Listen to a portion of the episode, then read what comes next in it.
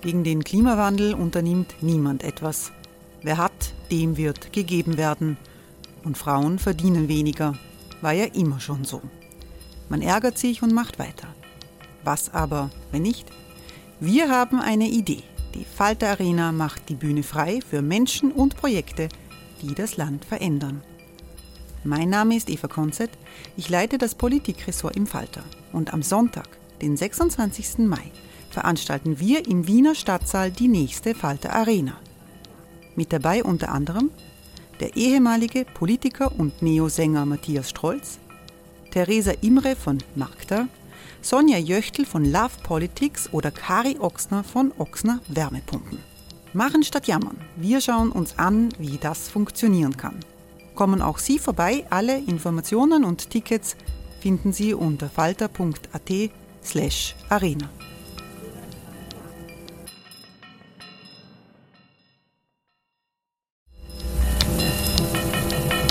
Falter-Podcasts werden durch Werbung unterstützt.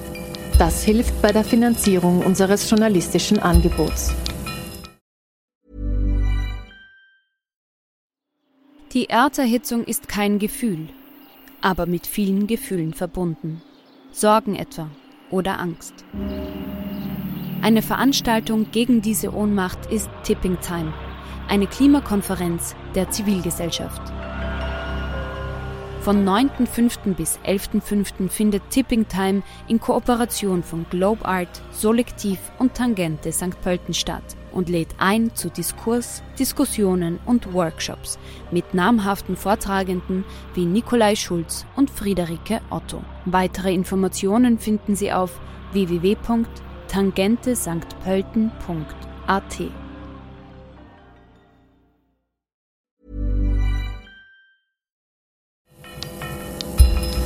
Falter Radio, der Podcast mit Raimund Löw.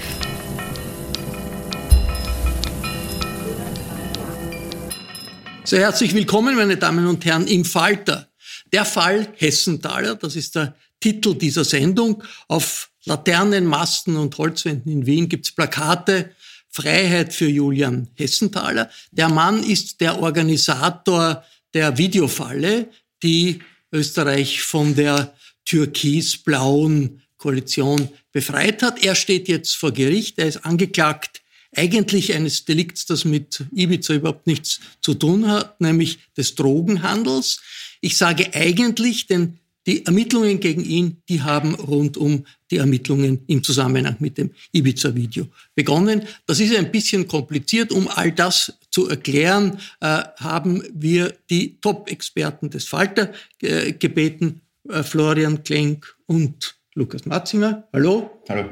Äh, Florian, damit wir ein Bild bekommen. Alle haben ein Bild im Kopf dieses Ibiza-Videos, was dort war. Sieht man da den Julian Hessenthaler in dem Bild, in dem Video? Ja, natürlich. Also der, es gibt natürlich das Video da, der viele Stunden, oder sind ja viele, sind ja mehrere Kameras und das Videomaterial dauert mehrere Stunden und man sieht ihn und ähm, man wusste auch, wer es ist. Also er war nicht dabei, er hat es organisiert. Er hat es organisiert. Ne?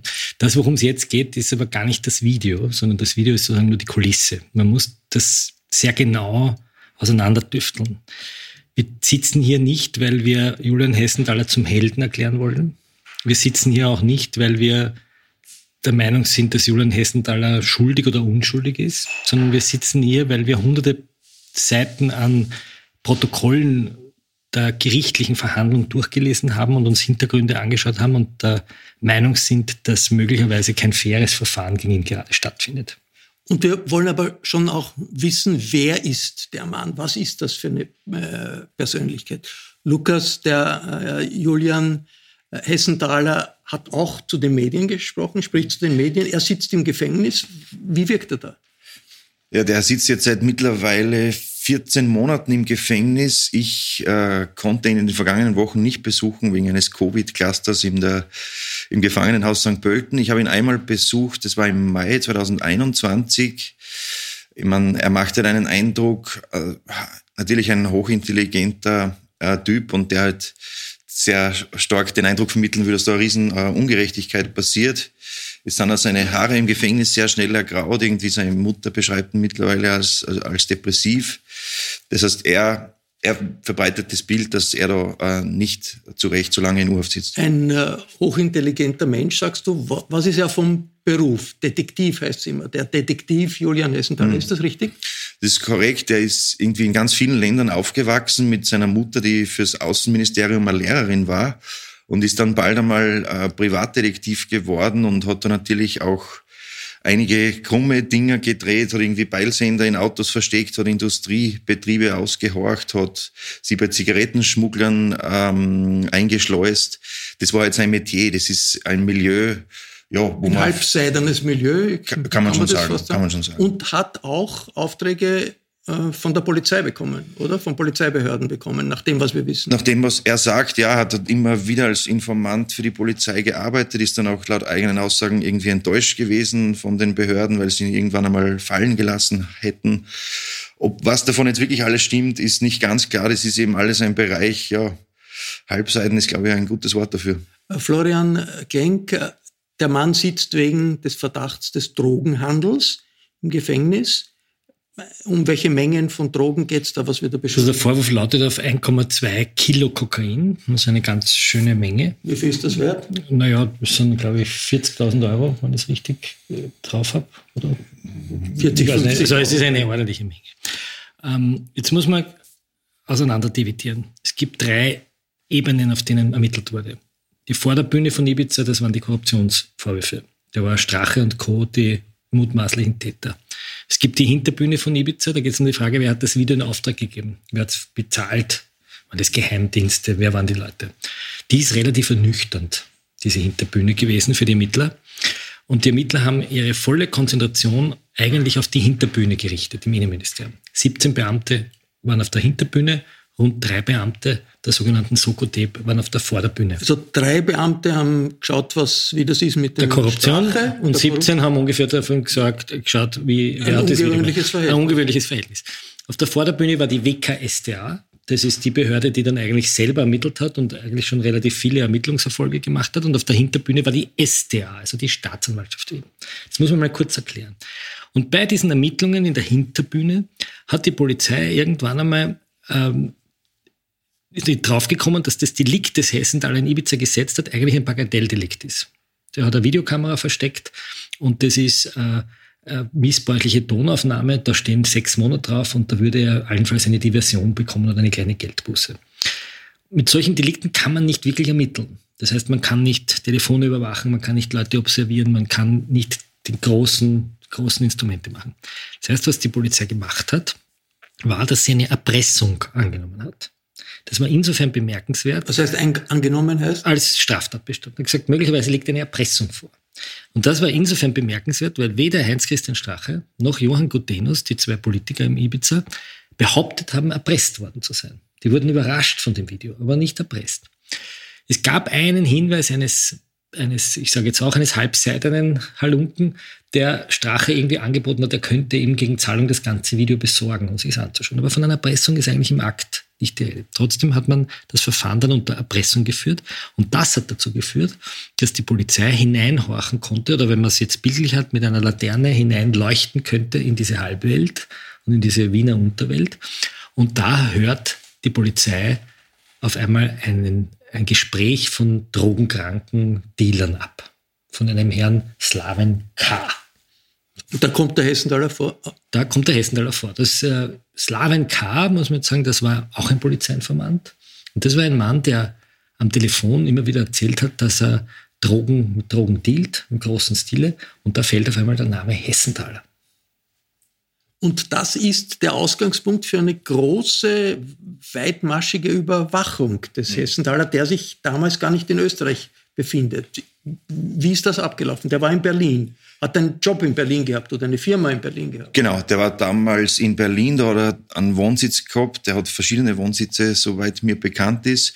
Er hat es vorgezogen, sich zu dieser Zeit, wo das Ibiza-Video rauskommt, sich nicht in Österreich aufzuhalten. Ich glaube eben aus Angst vor Strafverfolgung. Ähm, das eine muss ich jetzt vielleicht nur korrigieren. Mir ist nicht bekannt, dass in dieser Telefonüberwachung von Slavin K. der Name Hessenthaler gefallen ist. Es ist was anderes passiert. Der ist eben als Slavin K. als Drogendealer äh, da überführt worden am Telefon. und hat dann, ähm, ja, ist dann festgenommen worden und hat dann irgendwann später gesagt, ich habe bei Hessenthaler 1,2 Kilo Kokain gekauft. Aber, da muss man kurz hineingrätschen, davor hat er den Namen nicht genannt. Genau. Und jetzt ist was Entscheidendes passiert. Zuerst sagt er, er hat von Hessenthaler keine Drogen bekommen. Und dann passiert etwas sehr Interessantes. Ein Lobbyist der Novomatic, das ist das Glücksspielunternehmen, das alle drei bezahlt, wie Stachel sagt, der Herr Gerd Schmidt, rückt auf den Plan und beginnt Leuten sehr, sehr viel Geld zu bezahlen, damit sie ihm Informationen über die Hintergründe des Ibiza-Videos geben.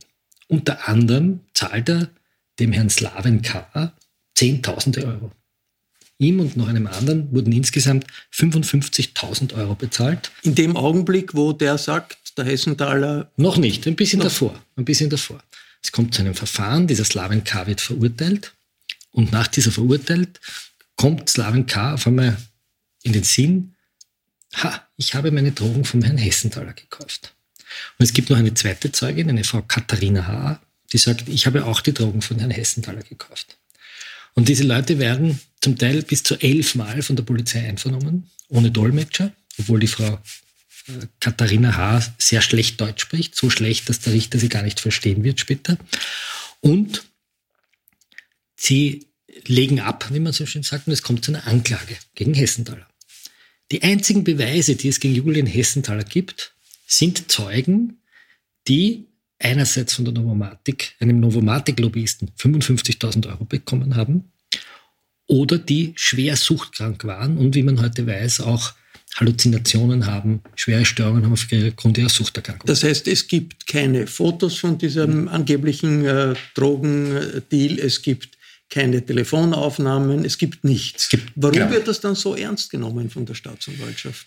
Das ist, das ist genau die bemerkenswerte Frage, die wir auch in dieser Geschichte versucht haben zu stellen. Es ist in dem ganzen Verfahren, das ja doch sehr akribisch geführt wurde, nichts, was man einen Sachbeweis nennen würde, aufgetaucht. Keine Fingerabdrücke von Hessenthal auf irgendeiner Drogenpresse, nichts auf seinem Handy, nichts bei Hausdurchsuchungen gefunden, nicht irgendwelche ja, Telefonüberwachungen oder sonst irgendetwas, was objektiv jetzt äh, naheliegen würde, dass der diese Drogen übergeben hat. Im Gegenteil, eine der Drogenübergaben soll stattgefunden haben, ungefähr im Zeitraum, wo auch das Ibiza-Video inszeniert wurde.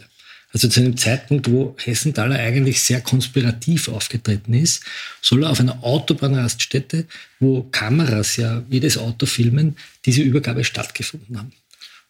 Um, um, um deine Frage zu beantworten, warum die Staatsanwaltschaft das so ernst nimmt, habe ich jetzt mittlerweile gelernt, dass das in Österreich in Drogenverfahren nicht sehr unüblich ist, dass das reicht eigentlich als Beweis für eine an Sicherheit grenzende Wahrscheinlichkeit, dass der schuldig ist, dass einfach irgendjemand sagt, er hat von mir gekauft, aber was schon bemerkenswert ist, dass der ähm, 14 Monate deswegen in U-Haft sitzt, bei dieser Beweislage, dass die ähm, das obere, dass das oberste, äh, das Landesgericht in Wien ähm, nach wie vor ihn für dringend tatverdächtig hält, angesichts der doch eher dünnen Beweislage. Also, da muss man, da muss man, das muss man erklären. Die zwei Zeugen, also es kommt zu einer Hauptverhandlung. Das heißt, in, das St. in St. Pölten. Es kommt zu einer gerichtlichen Verhandlung. Und bis dahin haben wir auch im Falter uns gedacht, ja, da gibt es zwei Zeugen, die Staatsanwaltschaft wird die überprüft haben, die werden schon was vorlegen für ihre Zeugenaussagen. Und jetzt kommt es zu dieser Verhandlung, die beginnt im September 2021. Und diese zwei Zeugen sind die ersten, die dort auftreten.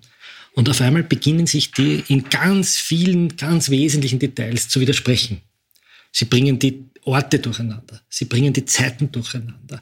Die eine Zeugin sagt über den anderen Zeugen, dass er vorher gesagt hat, dass er das nicht war. Der andere Zeuge sagt, die andere ist verrückt. Äh, die fangen sich an, gegenseitig dort eigentlich zu, selbst zu zerlegen. Der Richter ist bei der Zeugin vor allem so, dass er den Kopf schüttelt, dass er das Publikum zurechtweist, das dort Kopfschütteln sitzt. Also das ist nicht eine Fantasie von uns, sondern die Leute, wir haben das nachlesen können in den Protokollen noch einmal, die Zeugen, aufgrund denen Hessenthaler sitzt, beginnen sich unglaublich zu widersprechen.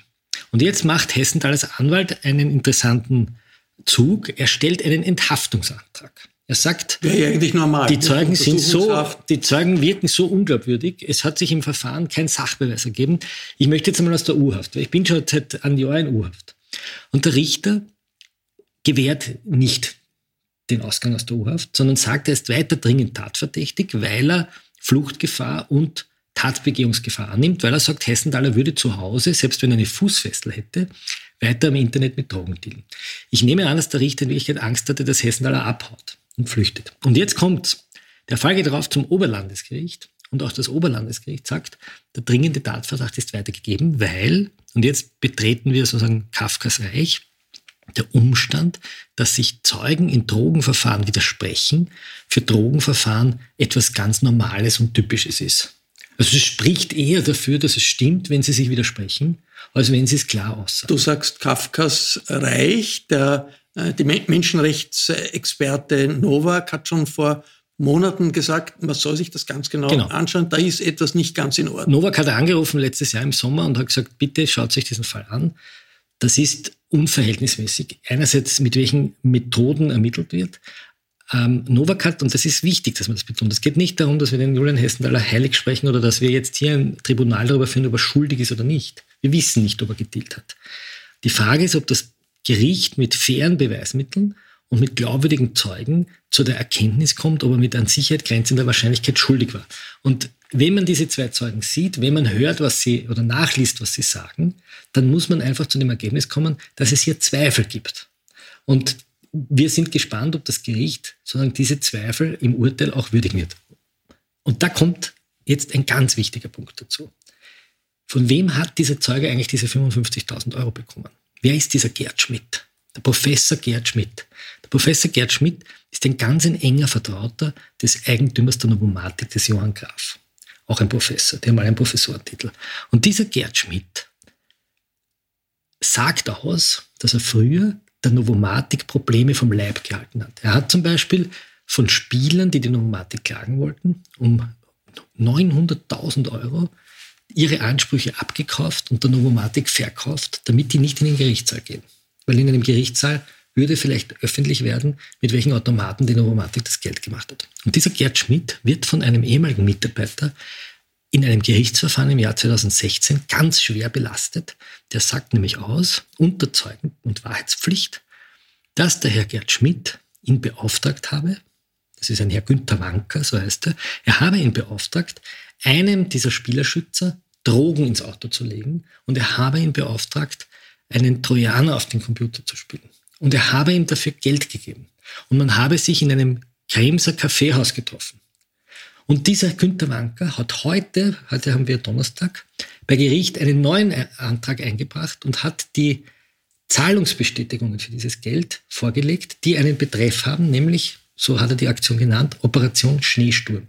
Das heißt, das heißt, das geht um den, den Finanzier, die finanzielle Unterstützung der Belastungszeugen gegen genau. Hessen. Genau. Die, die Mitarbeiter von diesen, äh, von diesen, das, was wichtig ist zu erkennen, ist, dass der Herr Gerd Schmidt, der das bestreitet, ganz wichtig, das müssen wir ja auch medienrechtlich festhalten, er bestreitet das, dass dieser Herr Gerd Schmidt mehrmals schon im Verdacht stand, mit unlauteren Methoden, auch mit der Bezahlung von Zeugen für die Novomatik zu tun und Leute sozusagen wegzunehmen. Genau. Und der Zusammenhang zu Ibiza ist jetzt, ähm, eben das Ibiza-Video hat dem Novomatic-Konzern irrsinnige Probleme bereitet. Die Verdacht wegen illegaler Parteienfinanzierung, es musste dann auch der CEO gehen.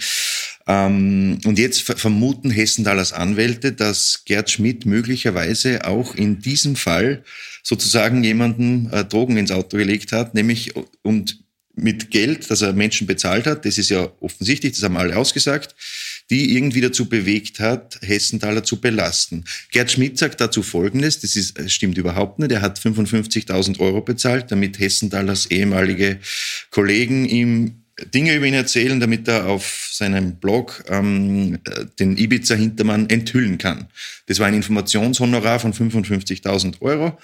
Die, dass die Belastung von Hessenthaler war dann Monate später und das habe nichts miteinander zu tun. Aber was schon augenscheinlich ist, dass äh, Gerd Schmidt eigentlich von der Veröffentlichung des Ibiza-Videos an ähm, schon sehr stark versucht hat, den Julian Hessenthaler irgendwie äh, schlecht kriminell ähm, darzustellen. Da gibt es diverse Gespräche, die da mitgehört wurden, wo zwei Leute sagen, weißt du irgendwas über den Julian, irgendwelche Betrügereien, der Gerd Schmidt äh, zahlt dann, wenn wir sowas haben. Und das ist schon interessant, wenn er jetzt wirklich nur der Enthüller ist, warum er dann ausschließlich sozusagen belastende Dinge über ihn gern haben möchte, warum er den in ein schlechtes Licht rücken will, ist schon, ist eine, ist eine Frage. Reden wir äh, am Ende noch einmal genauer über die Details des Standes wenige Tage vor der Urteilsverkündung. Aber das ist ja das erste Mal, dass wir im Detail über die Art und Weise, wie dieses Ibiza-Video zu, zustande gekommen ist, da Informationen haben. Was wissen wir jetzt durch all diese Dinge mehr, als wir im Augenblick, als dieses Video an die Öffentlichkeit gekommen ist, äh, gewusst haben? Mother's Day is around the corner. Find the perfect gift for the mom in your life with a stunning piece of jewelry from Blue Nile. From timeless pearls to dazzling gemstones, Blue Nile has something she'll adore. Need it fast? Most items can ship overnight. Plus, enjoy guaranteed free shipping and returns. Don't miss our special Mother's Day deals. Save big on the season's most beautiful trends. For a limited time, get up to 50% off by going to BlueNile.com. That's BlueNile.com. Ich glaube gar nicht so wahnsinnig viel. Der Kern von dem Ganzen war in Wirklichkeit eine Woche nach Erscheinen des Videos klar. Es war nicht ein Geheimdienst, es war kein Regierungsputsch vom Ausland. Es war eine sehr viel simplere Geschichte. Ein enttäuschter ehemaliger Leibwächter von Heinz-Christian Strache hat irgendwas gegen ihn in der Hand gehabt. Da geht es um ein Foto mit einer äh, Sporttasche mit Bargeld drinnen. Und der war eben irgendwie gedemütigt vom Strache und hat es dann zu einem Anwalt gebracht. Der Anwalt ist mit den Hinweisen zur Polizei gegangen, dass der Strache dann das möglicherweise... Das ist ein Innenstadtanwalt. Genau. Der, der Ramin Mirverkehr, kann man auch sagen. Der geht zur Polizei damit, dass Hinweise gibt, dass Strache da irgendwie Geld bekommt ähm, aus dem Ausland. Und dass er Untreue begeht, dass er in die Parteikasse gegriffen hat. Genau. Es gab Drogen. Die Polizei, die Polizei hat einen Aktenvermerk gemacht und nicht wesentlich viel die mehr. Die Polizei, muss man jetzt, das muss man auch wieder sehr differenzieren, weil da gibt es sogar mittlerweile Klagen gegen Kabarettisten. Die Polizei legt einen Aktenvermerk darüber an und sagt dem Anwalt, es interessiert uns grundsätzlich, aber Sie müssen uns die Quelle dieser Vorwürfe bringen. Das Interessante ist aber, dass die Polizei in diesen Aktenvermerk viele wichtige Dinge nicht hineinschreibt. Zum Beispiel den Namen eines Abgeordneten, das ist Herrn Schellenbacher von der FPÖ, äh, der gegen Geld ins Parlament gekommen sein soll. Also es gab so den Vorwurf, dass Millionen bezahlt wurden, dass die FPÖ einen Abgeordneten, der der Ukraine nahesteht, in den Nationalrat hineinkauft. Diesen Namen, den notiert der Polizist nicht. Der Polizist notiert viele andere durchaus wichtige Details nicht. Offensichtlich ist er davon ausgegangen, dass das ein Gequatsche ist. Der Akt ist aber berichtspflichtig gewesen. Also der ist hinaufgegangen bis zum Ministerium und die Polizei hat das eher so ad acta gelegt. Und das so sagt es der Anwalt Mirverkehr, habe ihn dazu gebracht, zu sagen, ich ermittle auf eigene Faust und beschaffe Beweise. Er geht zum Privatdetektiv Hefsenthaler, der die Finca in Ibiza verkabelt, sich über Umwege, man kann sich das in vielen Sky-Dokus mittlerweile anschauen, über Umwege heranpirscht an Gutenus und Strache und ihn dabei filmt, wird am Abend besoffen. Also der eigentliche äh, Ideengeber ist der Anwalt Mirverkreis. Eigentlich ja, ist das nicht ein, Aber der, der, dann, der dann den genau. Hessenthaler engagiert und sagt, sie kennen sich aus, wie man genau. Mikrofone wo anbringt, wie man Aber das ist eine, anbringt. Das ist sozusagen eine, eine lustige Hintertreppengeschichte, die für mich justizpolitisch und auch staatspolitisch spannende Frage ist, ob der Herr Hessenthaler deshalb, weil er dieses Video gemacht hat, möglicherweise von Leuten belastet wird, die dafür Geld bekommen haben und ob die Justiz diesen Umstand der Bezahlung der Zeugen durch einen Novomatic-Lobbyisten, und zwar einer sehr massiven Bezahlung, wir reden von 65.000 Euro, das ist nicht wenig, ob die Justiz diesen Umstand auch entsprechend würdigt. Und bis jetzt läuft das Verfahren so, dass die Justiz sagt, dass sich die Zeugen widersprechen, ist wurscht und dass sie Geld bekommen haben, ist auch wurscht. Weil das spricht überhaupt nicht für den Hessenthaler. Und da sind wir in dem Bereich, wo der Verfassungsrechts- und Menschenrechtsexperte Manfred Nowak sagt, jetzt sollte die Öffentlichkeit in diesem öffentlichen Verfahren schon sehr genau hinschauen, ob hier wirklich ein fairer Prozess stattfindet. Ich möchte, ich möchte noch einmal kurz zur, zur Frage, wie das, äh, ja. das Video überhaupt zustande gekommen ist. Okay, also nach äh, dem, was wir wissen, hat der Anwalt Mirfakei hat, das, äh, hat diese belastenden Informationen gehabt, hat dann den Hessenthaler gebeten, das zu organisieren. Das ist ja über Monate gegangen. Nach den, äh, dem Eindruck, den man hat, es gibt in Sky eine, eine Dokumentation, äh, nicht eine, eine, Show, also eine Serie, äh, die von vielen, viele sagen, das ist sehr realistisch, wie das dargestellt wird. Und da ist, kommt zum Ausdruck, der Anwalt ist, kommt aus einer iranischen Familie und die Familie ist eigentlich empört über die Ausländerfeindlichkeit äh, der Strache und das ist einer der Motive, ja. um das alles zu organisieren. Ist das realistisch? Man muss jetzt schon sagen, dass soweit wir wissen, war danach schon sehr groß die Motivation, dieses Video zu Geld zu machen. Das, das heißt, der, der, Anwalt könnte das auch organisiert haben, um Geld damit zu machen. Ja, vielleicht beides. Die, die Argumentation des Anwalts lautet, äh, man habe Geld verlangt, weil ja der Leibwächter von äh, Heinz-Christian Stache und auch die Leute, die dieses Video gemacht haben, später keine Jobs kriegen, Probleme haben werden, ins Gefängnis kommen werden möglicherweise und daher braucht man Geld. Letztlich ist für das Video nach unserem Kenntnisstand nichts bezahlt worden. Weder wir haben was bezahlt, noch die Süddeutsche oder der Spiegel. Aber, aber, aber sie, sie, wollten ein Geld. Ja, also sie sind zur SPÖ gegangen, zur ÖVP gegangen. Auch zum zu, Florian ja. Genk. Also im, im, im, im äh, Podcast des Standard und des Spiegel heißt es, auch dem Florian Genk ist das angeboten worden, aber irgendwie ist das nicht Nein, passiert. So, so, Wie war das wirklich? So ist es nicht wirklich. Wir hatten ein, einmal eine ganz lose Kontaktaufnahme über dritte Personen, die uns etwas zeigen wollten. Aber es ist nicht so gewesen, dass jemand zu uns gekommen ist und konkret Geld gefordert hat. Ich wusste vor Erscheinen des Videos, dass Geld gefordert wird und wir wussten, dass wir das nicht bezahlen. Ich möchte aber noch einmal, weil wir auch hier jetzt im Podcast immer mehr uns interessieren für die Hinterbühne. Wir müssen auf die Bühne des jetzigen Gerichtsverfahrens schauen. Das ist eine ganz entscheidende Bühne, weil es um die Frage geht, warum ein Lobomatik-Lobbyist dem, eigentlich dem einzigen Hauptbelastungszeugen, weil die andere Zeugin ist sowas von, sozusagen, wie sagt man, dicht gewesen, mhm. dem einzigen Hauptbelastungszeugen so viel Geld gibt. Warum tun die das? Und der Herr Professor Gerd Schmidt hat darauf keine Antwort. Der Professor Gerd Schmidt, und das ist aktenkundig, hat immer wieder Leute, die die Novomatik in Probleme gebracht haben, unter Druck gesetzt. Und die große Frage, die sich eigentlich das Gericht schon stellen sollte oder auch die Behörden stellen sollte, ist, ob hier eine Glücksspielfirma, ein Milliardenkonzern, der im Verdacht steht, Parteien geschmiert zu haben über Vereine, der im Verdacht steht, bis hinauf zum Nationalratspräsidenten, dessen Orchester mit 8000 Euro gefördert wurde und dessen Alois Mock-Institut 100.000 Euro bekommen haben, ob dieser Konzern hier durch Lobbyismus versucht, ein Gerichtsverfahren zu beeinflussen. Hab, das ist eine gesellschaftspolitisch ganz eminente Frage. Ich habe trotzdem noch eine Frage zur Hinterbühne. Ibiza-Prozess. Was viele interessiert natürlich, ist die falsche Oligarchennichte, mhm. Aljona Makarova. Also nach dem Szenario, das wir jetzt haben, mhm. ist sie engagiert worden von Hessenthaler. Mhm. Wissen wir etwas über äh, die Frau? Es hat die österreichische Polizei hat mit einem Fahndungsfoto nach der äh, gesucht. Warum eigentlich? Ja, musste dann eh wieder zurückgerufen werden, diese Fahndung, weil es irgendwie nicht, du warst der Jurist mehr, weil es nicht. Man weiß im Grunde genommen nichts über diese Frau. Die Süddeutsche, die Reporter der Süddeutschen Zeitung haben sie besucht, haben sie getroffen, das schreiben sie auch in ihrem Buch. Ähm, das Foto von ihr ist veröffentlicht worden. Diese Frau hat sich, äh, wenn eines Bagatelldelikts schuldig gemacht. Erstaunlich war auch hier, dass die Polizei sehr früh begonnen hat, nicht nur Fotos vom beschlagnahmten Video in der Zeitung zu zeigen, sondern eben auch das Bild dieser Frau.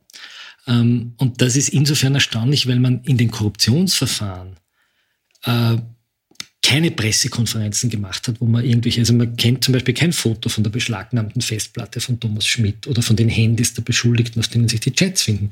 Also die Polizei hat in der Hinterbühne, die auch dich, Raimund, sehr fasziniert, einen unglaublichen Medienrummel gemacht, auch in den Boulevardmedien.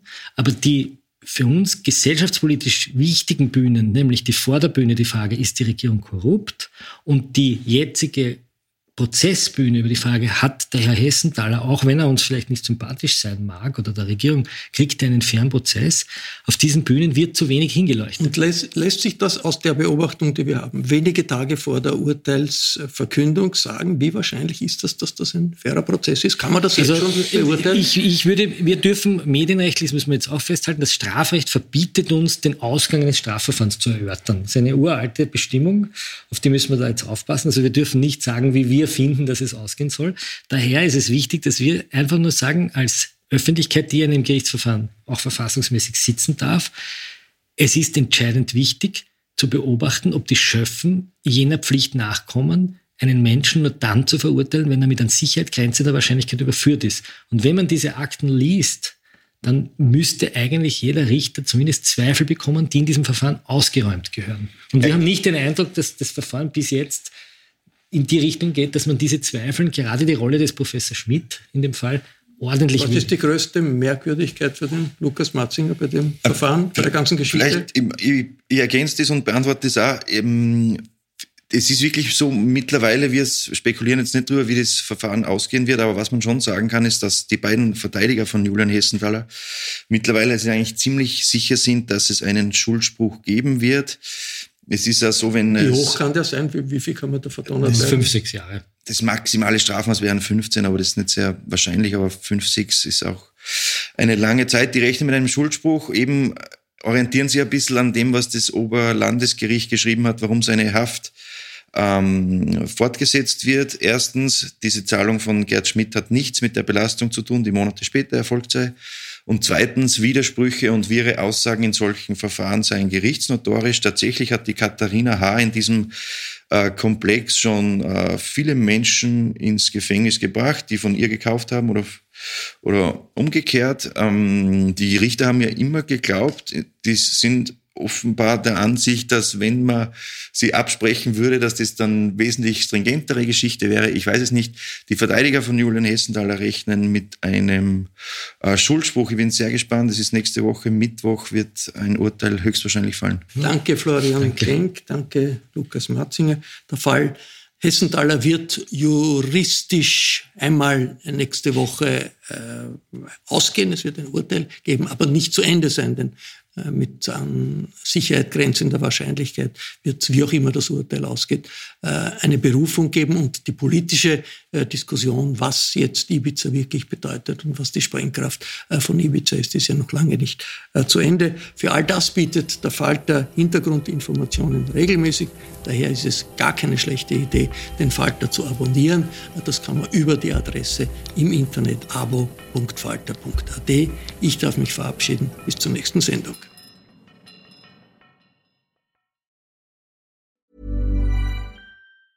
Normally, being a little extra can be a bit much, but when it comes to healthcare, it pays to be extra. And United Healthcare makes it easy with Health Protector Guard fixed indemnity insurance plans. Underwritten by Golden Rule Insurance Company, they supplement your primary plan, helping you manage out of pocket costs without the usual requirements and restrictions like deductibles and enrollment periods. So when it comes to covering your medical bills, you can feel good about being a little extra. Visit uh1.com to find the Health Protector Guard plan for you. Even when we're on a budget, we still deserve nice things. Quince is a place to scoop up stunning high-end goods for 50 to 80% less than similar brands. They have buttery soft cashmere sweaters starting at $50, luxurious Italian leather bags, and so much more. Plus, Quince only works with factories that use safe, ethical, and responsible manufacturing. Get the high-end goods you'll love without the high price tag with Quince. Go to quince.com slash style for free shipping and 365-day returns.